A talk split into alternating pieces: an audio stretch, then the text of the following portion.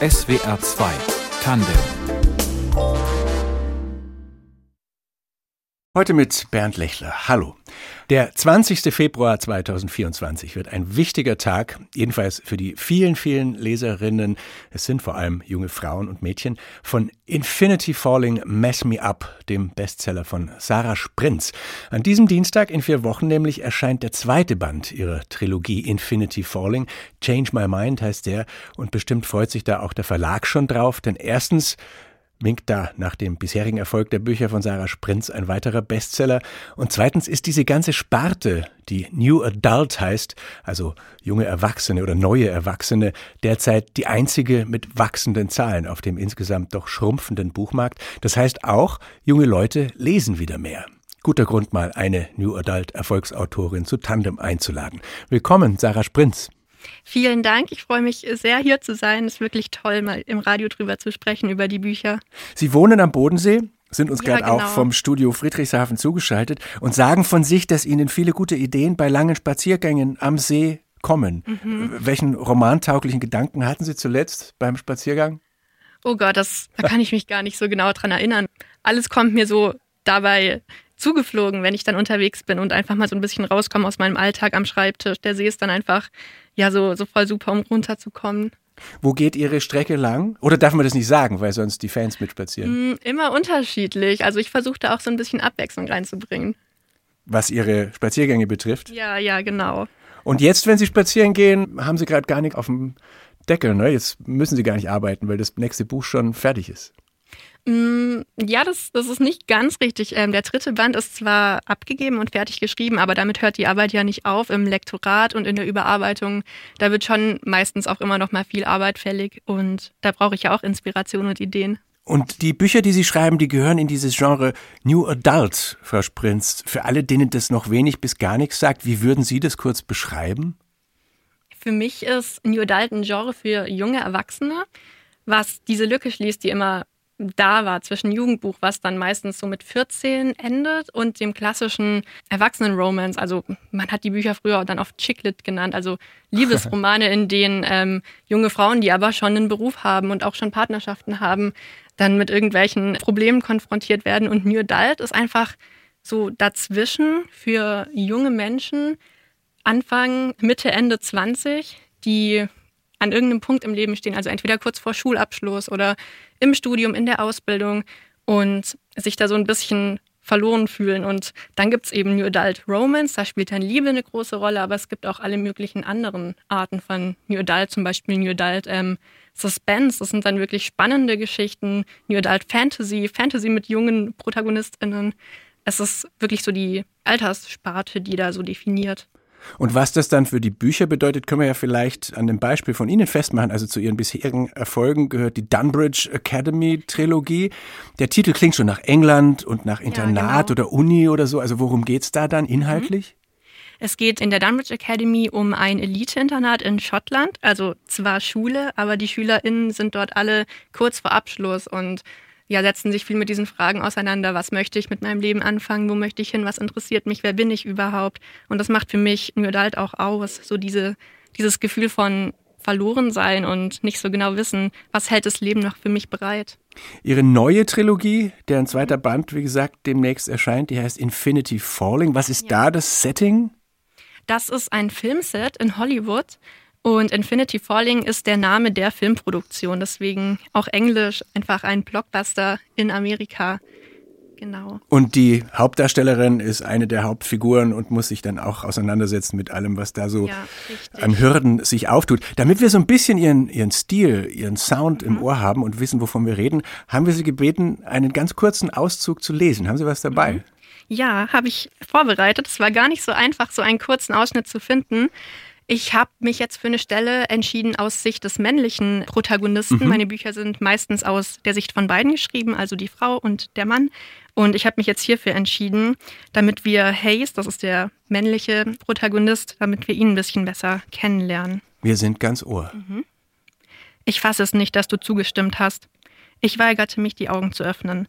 Ebenso wie ich mich weigerte zu akzeptieren, dass das gerade die Realität war und kein wirrer Fiebertraum, in dem ich Hals über Kopf meine Sachen gepackt und London verlassen hatte. Neun Stunden Transatlantikflug und eine mehr oder weniger schlaflose Nacht später waren wir in Vancouver gelandet.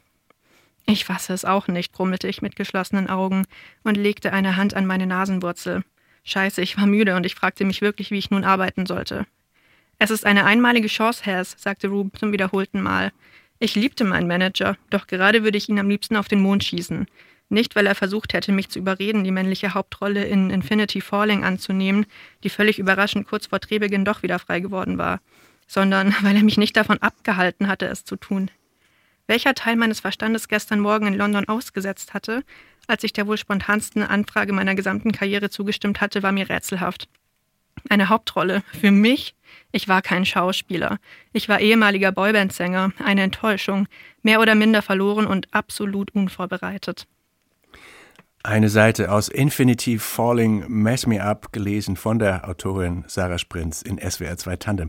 Ich finde auffällig, äh, wie das passt zu dem, was Sie gerade gesagt haben, Frau Sprinz. Also wie hier Wunschtraum und Wirklichkeit der LeserInnen zugleich passieren. Also da ist viel Glamour, so mit Boyband und Schauspielerei und viel Verlorenheit. Also komponieren Sie das bewusst so? Mhm, ja, also für mich ist New Adult das Genre einfach auch immer Eskapismus. Also ich möchte dann vielleicht auch über Dinge lesen, die nicht unbedingt meine eigene Realität sind, aber gleichzeitig ist es dann auch eine schöne Herausforderung, da Themen unterzubringen, die mich eben auch selbst betreffen und die ich nachvollziehen kann. Also zum Beispiel dieses Gefühl von überfordert sein, schaffe ich das überhaupt?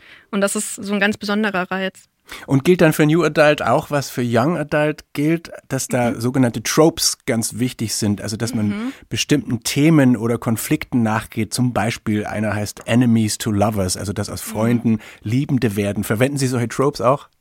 Ich wusste ganz lange gar nicht, dass es diese Tropes gibt. Ich habe das, glaube ich, auch erst vor zwei Jahren oder so erfahren, dass man diese Geschichten und Liebesgeschichten vor allem so einteilen kann. Ich bin kein allzu großer Fan davon, das so, so strikt in Kategorien einzuteilen, aber es gibt schon ja, Kategorien und Liebestropes, die, die einfach besser funktionieren als andere. Eben zum Beispiel dieses Enemies to Lovers, dass zwei Menschen, die sich gar nicht gut verstehen und eigentlich gar nicht abkönnen, dann am Ende doch zusammenkommen. Das ist ja einfach, ja, findet man ja auch überall im Fernsehen und in vielen Romanen, in allen möglichen Genres. Deswegen ja, hat schon seine Daseinsberechtigung. Und dass Trilogien, also drei Bände, die Regel sind, verlangen das die Verlage auch? Mm, eigentlich gar nicht. Ich, das hat sich so eingebürgert nach einer Weile. Ich glaube, vor allem, weil die LeserInnen gerne in diesen Welten bleiben möchten, die man sich dann in so einer Reihe auch aufbaut. Also in meinen Büchern ist es zum Beispiel oft so, dass ich dann in jedem Band auch ein anderes Pärchen behandle und es dann auch einfach wieder schön ist, so dorthin zurückzukehren und auch die anderen nochmal zu erleben und dadurch auch die Möglichkeit zu haben, so ein bisschen nach diesem Happy End Punkt weiterzuerzählen. Apropos Pärchen, äh, Sex spielt auch eine Rolle in den ganzen Romanen, wird ja, auch explizit beschrieben. Andererseits, Sie wollten sagen wahrscheinlich deswegen New Adult, oder? Genau, genau. Das ist auch einer der Unterschiede zwischen New Adult und Young Adult. In Young Adult wird ja eben sehr viel früher abgeblendet und in New Adult gibt es dann durchaus auch die expliziteren Szenen. Und fanden Sie es dann schwer, also jetzt nicht auf, auf die Sexszene bezogen, sondern ganz mhm. allgemein so Ihren eigenen Stil auch äh, sprachlich zu finden? Oder ist die mhm. Herausforderung sowieso eher, dass man einen bestimmten Ton trifft? Ich glaube, wenn man sich da zu viele Gedanken drüber macht, dann geht man da auch so ein bisschen zu verkopft dran. Also mein Glück war eigentlich, dass ich bereits während der Schulzeit für mich geschrieben habe und deswegen mir auch gar nicht so die Fragen gestellt habe, so wie möchte ich klingen, was ist mein Stil, was möchte ich da vermitteln, sondern einfach geschrieben habe, um mich selbst zu unterhalten und dadurch sehr viel Übung hatte und dann meinen Stil so natürlich gefunden habe. Und jetzt sind Sie Erfolgsautorin. Die Bücher werden natürlich auch vom Feuilleton wahrgenommen, wobei man da dann oft äh, in Rezensionen lesen kann, äh, das Buch oder das ganze Genre sei eigentlich trivial und gar keine richtige Literatur. Mhm. Fühlen Sie sich da unterschätzt oder gibt es insgesamt dann doch mhm. genug Anerkennung? Ich glaube, ich bin gar nicht auf diese Art von Anerkennung angewiesen. Also ich glaube, es ist wichtig, dass man sich bewusst ist, was man schreibt. Und also ich weiß, ich schreibe Unterhaltungsbücher. Ich schreibe die eben in erster Linie, um mich zu unterhalten und denke, dass ich da diese Art von Anerkennung gar nicht brauche. Ich verstehe es gleichzeitig auch. Es ist ein sehr neues Genre. Es sind ja dann doch meist junge Frauen, die diese Bücher schreiben und dass dann da so eine gewisse Skepsis noch immer herrscht.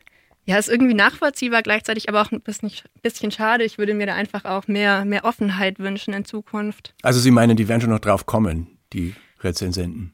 Na, es ist schon in letzter Zeit bemerkbar, dass eben auch, auch diese Bereiche ja einfach interessierter sind am Genre, dadurch, dass eben viele Bücher aus dem Bereich inzwischen auf den Bestsellerlisten sind. Also man, es lässt sich ja nicht wegdiskutieren, dass, dass es gerne gelesen wird. Und ich finde es dann immer schade, wenn es so als Trend wahrgenommen wird. Was immerhin anerkannt wird, ist, dass dadurch auch junge Leute zum, zum Lesen kommen. Mhm. Ne? Ja, eben. Und darum geht es ja letztendlich, wie die Leute dann, also was sie lesen, das kann ja jeder für sich selbst entscheiden. Und auch die Frage, was ist Literatur? Wer entscheidet das denn und warum kann Literatur keinen Spaß machen? Wie haben Sie diese ganze Welt entdeckt, Frau Sprinz? Waren Sie als Mädchen selber leidenschaftliche Leserin? Mhm. Ich habe super früh schon angefangen zu lesen. Damals wirklich die klassischen Jugendbücher, die es damals gab. Ich habe jede Woche in der Bibliothek neue Stapel ausgeliehen. Zum Beispiel? Und ähm, ganz viel, also ich habe die alten Hani und Nani Bücher ja. von meiner Mama gelesen, aber auch ganz viele freche Mädchen. Das war damals eine bekannte Reihe oder auch so Pferderomane und sowas. Mhm. Genau. Und als dann die sozialen Medien auch aufkamen und ich selbst einfach privat auch so Sachen wie Instagram genutzt habe, habe ich dann auch bemerkt, dass Autorin sein halt einfach auch möglich ist für jemanden wie mich. Also das, das klingt so seltsam, aber davor habe ich Autorinnen immer, also ich wusste gar nicht, wer die Menschen sind, die die Bücher schreiben, die ich gerne lese. Und mir war nicht bewusst, dass man sowas wirklich machen kann. Das heißt, Sie kamen über dieses Erlebnis äh, der sozial, sozialen Medien mhm. drauf, dass man das selber auch machen kann. Aber genau. das ist ja noch nicht der Schritt, dass man es dann tatsächlich macht. Also wie, mhm. wie haben Sie sich dann, wie haben Sie angefangen? Mm, während der Schulzeit. Also ich, ich war schon immer relativ schreibbegeistert und habe immer, wenn mir Buchenden nicht so ganz gepasst haben, dann eigene ähm, alternative Enden geschrieben für mich. Und irgendwann habe ich dann auch angefangen, eigene Geschichten zu veröffentlichen, wirklich nie mit dem Gedanken, dass daraus wirklich was werden könnte. Und meine Freunde haben mich dann irgendwann überredet, das doch mal einzureichen. Das finde ich ja total spannend. Ich wäre als jugendlicher Leser nie auf die Idee mhm. Einem Buch ein anderes Ende zu schreiben. Aber es war dann auch die Zeit dieser Fanfiction, ne, dass zum Beispiel mhm. Harry Potter-Fans sich dann eine Figur gegriffen haben und die auf eigene Richtig. Abenteuer geschickt haben. Haben Sie das auch gemacht? Ja, das habe ich tatsächlich auch gemacht in der Schule. Und zum Beispiel über wen geschrieben dann? Ähm, also nicht über andere Werke oder auch nicht über Harry Potter, sondern eher tatsächlich über ja, Musiker oder so, also über, über echte Menschen. Ah, verstehe. Sie haben die mhm. Geschichten erleben lassen. Woher, als Sie dann damit rausgingen, äh, nahmen Sie die Zuversicht, dass das gut ist oder dass Sie das können? Mm, ich hatte meine Fanfiction-Geschichten damals in einem Internetforum hochgeladen, also ganz anonym. Mhm. Und ich glaube, diese Anonymität, ja, dadurch war ich überhaupt mutig genug, das zu machen und habe dann relativ viele Menschen dort erreicht auf dieser Plattform, die meine Geschichten gelesen haben und die mir natürlich auch Feedback gegeben haben. Und dann, also darüber habe ich dann so entdeckt, okay, das, was ich schreibe, das finde nicht nur ich irgendwie ganz cool, das gefällt auch anderen. Ich glaube, daher kam das. Sie hatten dann nach dem Abitur in Friedrichshafen 2015 ein Medizinstudium begonnen in Aachen. Wie genau. findet man denn als Medizinstudentin noch Zeit oder überhaupt Platz im Kopf, auch schriftstellerisch ja. tätig zu werden? Na, erstmal gar nicht so viel. Deswegen die ersten zwei, drei Jahre im Studium war das Schreiben und die Bücher für mich auch erstmal so ein bisschen Nebensache. Also es ist mir wirklich schwer gefallen, da überhaupt noch Zeit für zu finden. Ich hatte aber noch einiges in der Schublade und ähm, das war dann eben ein Projekt, das eben, wie gesagt, da hat mich meine Freundin dann so ein bisschen gedrängt und ich hatte das dann so eigentlich eher aus Spaß bei Verlagen eingereicht und dachte mir, ja, was soll schon passieren? Und wurde dann tatsächlich angenommen und hatte dann aber das große Glück, dass die meine Karriere als Autorin erst so richtig an Fahrt aufgenommen hat, als das Studium schon sich dem Ende zugeneigt hat. Ansonsten wäre das echt schwer vereinbar gewesen. Aber Sie mussten wahrscheinlich trotzdem ran, dann sozusagen, um Ihrem Traum ja. zu folgen. Also haben Sie, haben Sie dann geschrieben, während andere sich mhm. beim Sport oder zu Partys getroffen haben? Hat Ihr Sozialleben gelitten? Mm, ich würde nicht sagen, dass mein Sozialleben gelitten hat, aber es war halt einfach eine Priorität, die ich hatte, also Bücher schreiben. Und für mich ist es immer noch ein wahnsinnig großer Ausgleich und einfach ein Hobby. Und während andere dann zum Beispiel Musik gemacht haben oder vielleicht auch super intensiv irgendwelche Sportarten trainiert haben, habe ich einfach meine Bücher geschrieben. Also für mich war das immer so dieser notwendige kreative Output und das Gleichgewicht zum Studium. 2017 ist dann bei HarperCollins ihr erstes Buch erschienen, Das Leben zwischen jetzt und hier, erster Band mhm. der ersten Trilogie. Da waren Sie 21. Wie war das? Wie haben Sie das erlebt? Mhm. Ja, ganz surreal. Das war damals auch nur ein E-Book, also noch kein physisches mhm. Buch, wie es im Buchladen steht als Print. Und ich dachte damals aber so, wow, krass, so jetzt habe ich alles erreicht. Das ist ja unglaublich. Ähm, mein Buch wurde von einem richtigen Verlag verlegt äh, und, und erreicht jetzt Menschen.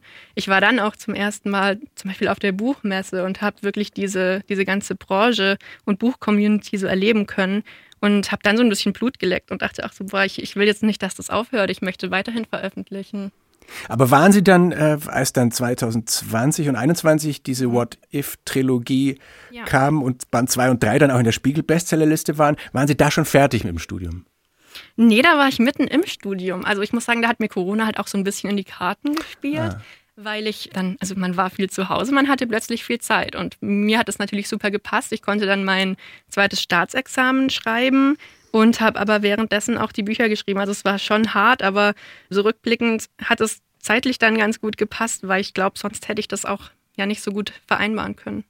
Staatsexamen also in der Tasche und davor mhm. haben Sie auch das praktische Jahr gemacht, aber jetzt ruht wahrscheinlich die Medizin erstmal. Ja, genau. Also es war mir immer super wichtig, dieses Studium zu beenden. Und ich bin jetzt approbierte Ärztin. Das heißt, ich könnte jederzeit mich um Stellen bewerben und anfangen. Und ja, das, ich, ich brauchte einfach diese Sicherheit und bin jetzt aber sehr froh, dass ich erstmal jetzt dem Schreiben und, und meinen Büchern, ja, dass ich mich dem widmen kann. Lesen Sie eigentlich selber auch noch ganz andere Literatur, also nur für sich, die mit Ihrem Genre nichts zu tun hat? Oder haben Sie dafür gar keine Zeit mehr? Mm, also ich lese tatsächlich inzwischen sehr viel weniger als früher. Ähm, es ist halt einfach sehr schwierig, weil ich inzwischen immer mit diesem Autorinnenblick auf Bücher schaue mhm. und dann vergleicht man im Kopf direkt und denkt sich, oh Mann, die anderen machen das alles viel besser und warum ist mir sowas nicht eingefallen? Und ich lese inzwischen auch hauptsächlich auf Englisch, weil es mir da dann leichter fällt, so eine Distanz zu wahren und das Lesen auch wieder zu genießen. Aber ich lese hauptsächlich in meinem eigenen Genre, also Romance und auch Jugendbuch. Wie ihr Schreiben dann im Detail abläuft, so handwerklich, da können wir gleich noch drüber sprechen und spielen davor noch Musik, die Sie ausgesucht haben, The Man von Taylor Swift. Warum war der Song wichtig? Mm, ich finde, der beschreibt ganz gut, wie es sich anfühlt, als Frau in dieser kreativen Branche zu sein, sogar auch in der Medizinbranche. Das, das war alles immer so ein ähnliches Gefühl, dass ich mich da viel rechtfertigen muss, eben jetzt auch für, für die Existenz von New Adult. Warum schreibt man sowas? Und das ist doch überhaupt nicht so, so wertvolle Literatur wie andere Genres zum Beispiel. Und ich finde, Taylor Swift bringt da ganz gut auf den Punkt, wie sich das anfühlt. I would be complex, I would be cool. They'd say I played the field before I found someone to commit to. And that would be okay for me to do. Every conquest I had made would make me more of a boss to you. I'd be a fearless leader, I'd be an alpha type. When everyone believes ya, what's that like? I'm so sick of running as fast as I can. Taylor Swift in SWR 2 Tandem. Unser Gast ist die Schriftstellerin Sarah Sprinz. Und Taylor Swift kommt auch in den Playlists vor, die sie in ihren mhm. Büchern voranstellen. Bei Infinity Falling Mess Me Up ist sie, glaube ich, achtmal vertreten. Zwischen anderen angesagten Acts wie Harry Styles oder Billie Eilish oder One Direction. Welche Funktion haben diese Playlists? Die Playlisten in den Büchern sind tatsächlich die Lieder, die ich auch beim Schreiben viel gehört habe. Also ein Buchprojekt beginnt für mich meistens immer mit Musik, weil ich ja da einfach super viel Inspiration draus nehmen kann. Und irgendwann hat es sich so etabliert, dass wir Autorinnen die Playlist noch in unseren Büchern ähm, vorne mit einbinden und das dann super schön ist, weil die LeserInnen dadurch auch so mitfühlen können, was wir beim Schreiben gefühlt haben. Können Sie das genauer beschreiben, was Sie meinen mhm. mit der Inspiration, die man kriegt von der Musik? Mhm. Na, das ist schwierig, aber Musik macht ja was mit einem und gerade die Texte, vor allem bei jemandem wie Taylor Swift, die lösen bei mir einfach ganz viel aus. Also ich, ich finde mich da total drin wieder und glaube auch, dass es ganz vielen in meinem Alter so geht. Und deswegen ist Musik so eine der wichtigsten Inspirationsquellen für mich. Weil Taylor Swift eben auch viel von Beziehungen und von mhm. ja, Träumen und Problemen und Hürden ja, und so weiter singt. Genau. Und noch vor der Playlist steht im Buch dann eine Widmung, zum Beispiel mhm. für alle, die wissen, wer sie sind, egal was sie über sich hören. Mhm. Oder beim ersten Dunbridge-Band, für alle, die immer nur rennen, ich hoffe, ihr findet jemanden, für den es sich lohnt, anzuhalten. Bauen Sie da schon vor der ersten Zeile sozusagen eine Beziehung zu Ihren Leserinnen auf oder was ist das? Mm, ja, so habe ich da noch gar nicht drüber nachgedacht, aber vermutlich schon. Also ich, ich finde die Beziehung zu meinen LeserInnen und den Austausch in der Community einfach super wichtig und überlege dann bei den Widmungen vor allem immer, ich schreibe die nachdem ich die Manuskripte geschrieben habe ähm, und versuche dann immer einen Bezug zum Text herzustellen. Also vor allem bei der Dunbridge Academy mit dem Rennen. Das ist einfach ein super starkes Element gewesen im ersten Band, weil es viel um vor Problemen auch wegrennen und sich aber gleichzeitig so nach diesem Ankommen sehen angefühlt hat und finde es dann immer ganz schön, wenn ich eine Widmung finde, die da so gut dazu passt. Aber im Schreibprozess kommt das ja wahrscheinlich erst ganz mhm. gegen Ende, wenn der Rest steht, wie Sie sagen. Wie fängt so ein Buch an bei Ihnen? Also planen Sie die ganze Trilogie erstmal durch? Mhm, ja, inzwischen schon. Also seit ich wirklich auch professionell schreibe und veröffentliche, ist es auch nötig, weil ich ja auch ähm, mit so vielen Menschen daran zusammenarbeite, an diesen Buchprojekten. Also über ähm, eine Literaturagentur, die dann die Projekte an den Verlag vermittelt, bis zu meiner Lektorin und den Menschen im Verlag, die diese Bücher einkaufen und auch ähm, bewerben. Die müssen natürlich alle wissen, was kauft sie da eigentlich und um was geht's. Also ich kann mich nicht mehr hinsetzen und mal gucken, wo es mich so hintreibt. Deswegen schreibe ich anfangs meistens Exposés, nennt man das, also Inhaltsangaben der mhm. Bücher und weiß da eigentlich von der ersten Seite bis zur letzten Seite, wo, wo beginnen wir, wo wollen wir hin. Und das Schreiben an sich ist dann eher so, gucken, auf, auf welchem Weg, also wie. Aber Ver was passiert, weiß ich vorher schon. Verstehe. Und was für einen Zeitraum setzen Sie an dann, so vom ersten Plotten mhm. bis zum letzten Kapitel schreiben? Mm, also das ist auch noch schwierig für mich einzuschätzen, weil ich jetzt ja erst seit einem Jahr Vollzeit als Autorin tätig bin. Im Moment brauche ich immer so ein halbes Jahr vom ersten Satz bis zum wirklich druckfertigen Buch, weil es ja viel mehr ist als dieses Manuskript zu schreiben. Es gibt da noch Lektoratsrunden und Korrekturlesen. Man muss ja auch den Umschlag ähm, gestalten, Marketing planen und deswegen, ja, so ein halbes Jahr ist, glaube ich, ganz gut. Ähm, während des Studiums habe ich da aber mehr Zeit für angesetzt, weil ich einfach ja nicht voll Zeit dafür hatte. Und da Sie ja nicht über Ihre ganz eigene Welt, also über Medizinstudentinnen am Bodensee schreiben, sondern in dieser neuen Trilogie etwa über eine Schauspielerin in LA und die Nöte mit Premieren, Feiern und Stalkern und Management, da muss man ja auch recherchieren, oder? Mhm. Ja, stimmt. Tatsächlich musste ich für Infinity Falling nicht ganz so viel recherchieren da hat mir Social Media einfach super in die Karten gespielt, weil ich mich privat auch sehr dafür interessiere. Also gerade auch dieses alles rund um Hollywood und bekannte Menschen und Filme und Musik. Das ist was, ja, was mich einfach interessiert. Ich, ich bin da halt immer noch so ein bisschen Fangirl und da kriegt man natürlich viel mit und ich fand es dann spannend, über sowas mal zu schreiben, auch wenn es so eine ganz fremde Welt ist. Ist denn dieser Umstand, dass Sie Medizinerin sind, äh, nützlich auch manchmal für Ihre Schreiben? Mhm.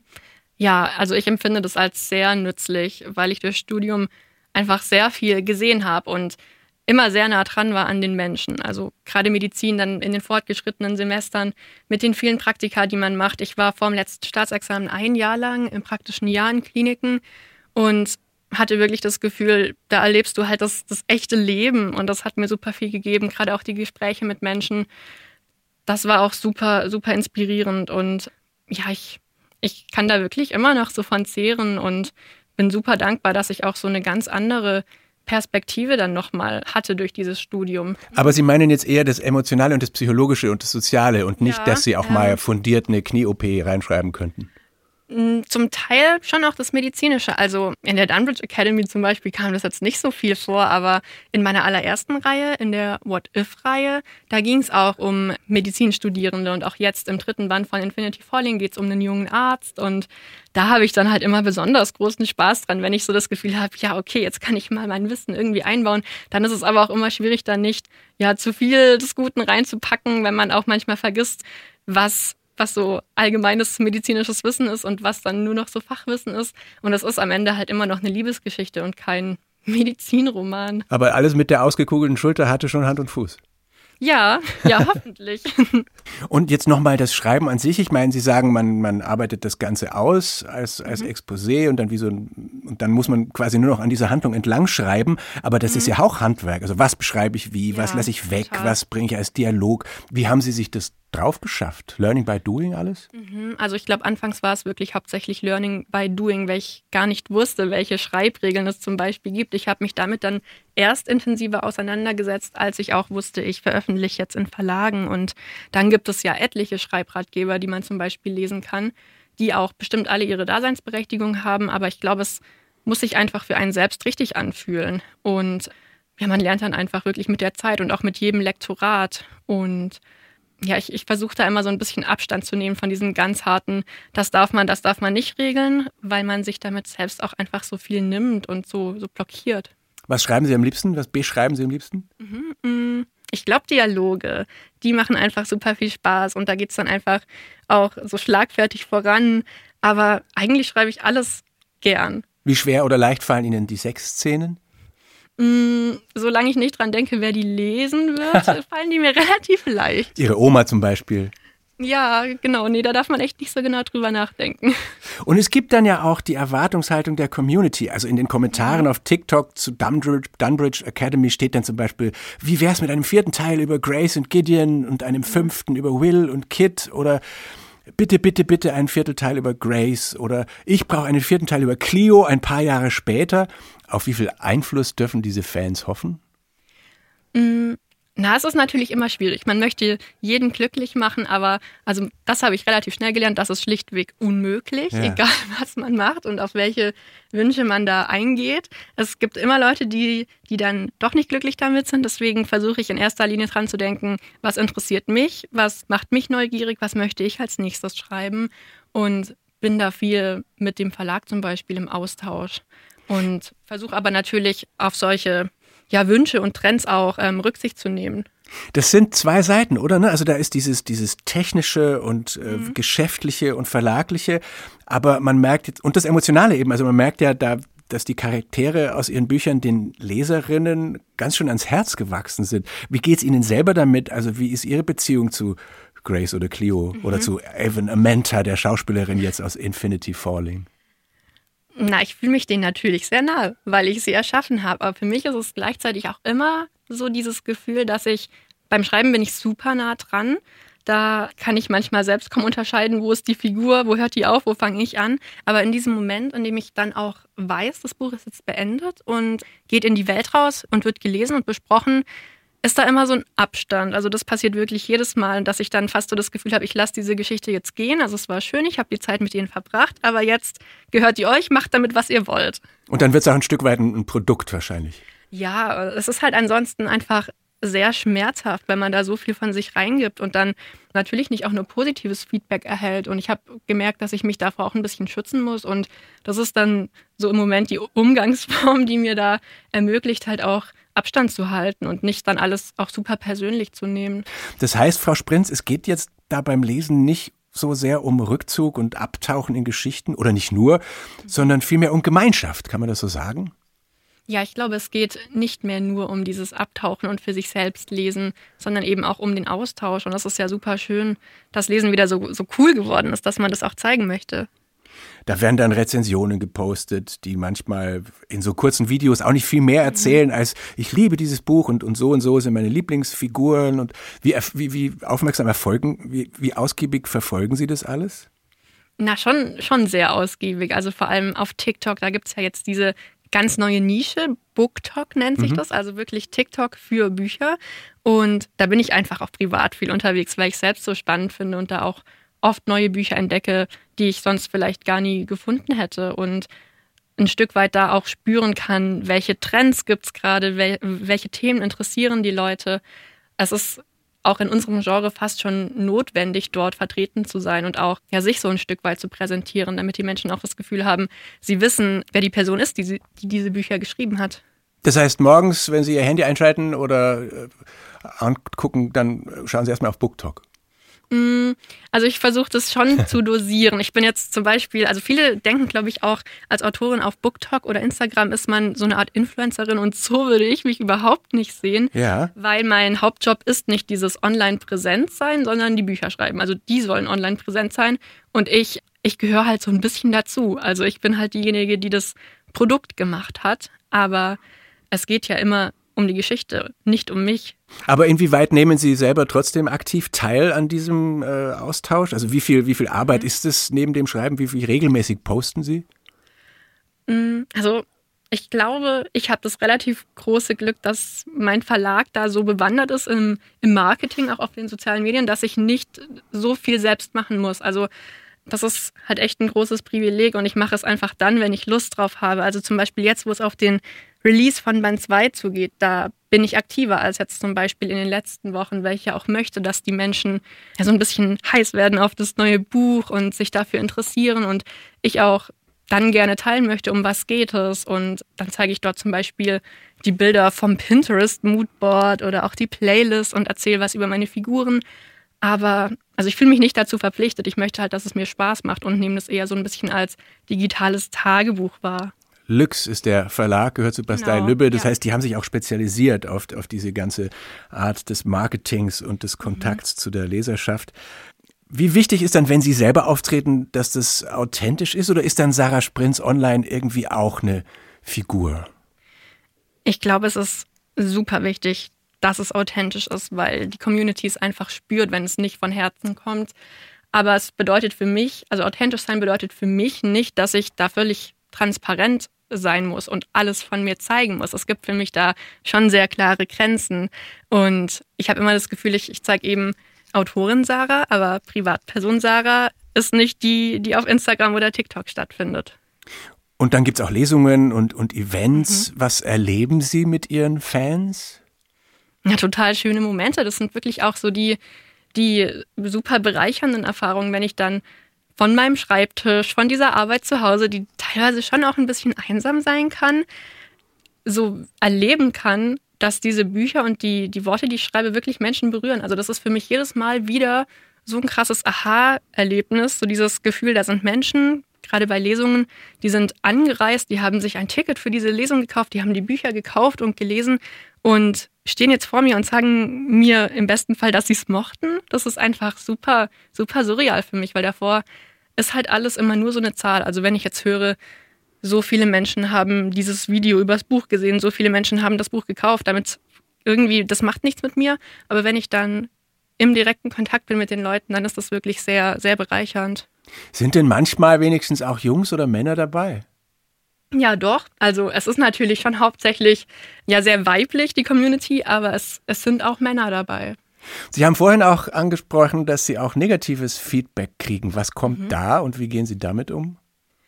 Mm, na, es ist halt eine Geschichte, kann ja nicht jedem gefallen. Und Klar. da wird dann natürlich schon auch viel teilweise inhaltlich kritisiert. Und es ist ja so ein bisschen eine Zwickmühle, weil ich ganz oft auch das Gefühl habe, da ist dann irgendwie eine Entscheidung, zum Beispiel eine Figur entscheidet sich so zu reagieren. Die eine Hälfte der Leute sagt dann, boah, wie toll, richtig gut gemacht. Die andere Hälfte sagt, boah, wie kann sie nur? Und am Anfang fand ich das einfach super zermürbend, weil ich auch dachte, egal wie man es macht, es wird halt nie allen gefallen. Und dann kam ich aber irgendwann wieder zurück zu dem, ja, muss es ja auch nicht, es soll ja mir gefallen. Es ist ja mein Buch, mein Name steht drauf. Und ich habe es ja in erster Linie immer noch für mich geschrieben. Aber es ist schon äh, ein ganz neues, anderes Verhältnis oder eine andere Beziehung zwischen Autorinnen und Leserinnen, als das früher der Fall war. Wie würden Sie Ihr Verhältnis beschreiben? Also kennen Sie die auf eine Art? Mm. Also ich habe immer das Gefühl, ich kenne so dieses Kollektiv, meine Leserschaft, aber mhm. die einzelnen Personen eher weniger. Aber es ist also ich kenne es ja auch nur so. Aber als ich früher Leserin war, ich wäre zum Beispiel nie auf die Idee gekommen, Kontakt zu einer Autorin aufzunehmen. Klar. Selbst wenn mir was nicht gefallen hat, dann, dann war das halt so mein Problem und nicht ihrs. Und da ist halt diese, ja, diese Präsenz auf den sozialen Medien und das im Internet, das ist alles so viel unmittelbarer.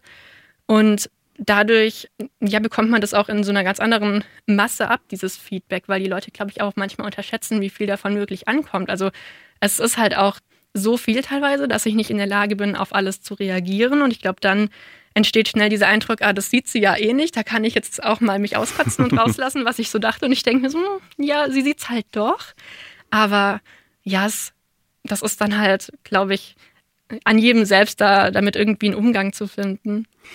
Wobei wir ja schon äh, so einige Social-Media-Trends haben mhm. kommen und gehen sehen und sogar ganze Plattformen populär sein und wieder verschwinden. Haben Sie manchmal Sorge, dass das genauso schnell auch wieder vorbei ist, dass Sie nur eine Mode sein mhm. könnten? Mm, na, es ist schwierig. Ich glaube tatsächlich nicht, dass New Adult nur ein Trend ist und eine Welle, die dann irgendwann bricht und verschwindet. Allerdings wurde es mir so auch lange kommuniziert. Also gerade so 2016, 17, als ich dann angefangen hatte zu schreiben, hieß es zum Beispiel in der Branche noch ganz viel als deutsche Autorin, oh, das ist echt schwierig, da irgendwie unterzukommen. Und das hat sich jetzt halt komplett geändert. Und natürlich ist da dann immer so die Befürchtung, es kann sich halt auch wieder genauso schnell zurückändern. Ich glaube allerdings, es ist ja kein Trend, jung zu sein und sich da so ein bisschen mhm. auch nicht ähm, verstanden zu fühlen zwischen den restlichen Literaturgenre. Deswegen glaube ich schon, dass New Adult da auch bestehen kann. Selbst wenn jetzt zum Beispiel TikTok irgendwie in fünf Jahren vorbei ist, glaube ich, dass trotzdem diese Art von, von Büchern weiter existiert. Ja, weil sie einfach, es gibt immer junge Leute, die gerne über ihre eigenen Probleme und Sorgen und Ängste lesen möchten. Und jetzt kommen ja aber eh erstmal Band 2 und dann 3 von Infinity Falling. Wie werden Ihre Tage nach dem 20. Februar aussehen? Mm, ich glaube, diesmal relativ normal. Also wir hatten für den ersten Band letzten August, da hatten wir ein sehr straffes Programm. Da war ich auf Lesereise drei Wochen lang in Deutschland, Österreich und der Schweiz. Da hatten wir super viele Veranstaltungen. Dann war die Buchmesse und diesmal haben wir das so ein bisschen reduziert, weil ich irgendwann mir auch noch die Bücher schreiben und ähm, überarbeiten muss. Deswegen bleibt es wahrscheinlich alles relativ entspannt und ja, ich finde es auch mal ganz schön, dann in Ruhe auch mitzubekommen, gerade dann online, wie die Bücher so, so ankommen und was die ersten Reaktionen sein werden. Dann viel Freude dabei und viel Erfolg und danke, dass Sie in der Sendung waren. Ja, danke schön. Danke für die Einladung. SWR 2 Tandem mit Sarah Sprinz, Redaktion Martina Kögel, Technik Rutjert Hasel. Ich bin Bernd Lechler. Tschüss.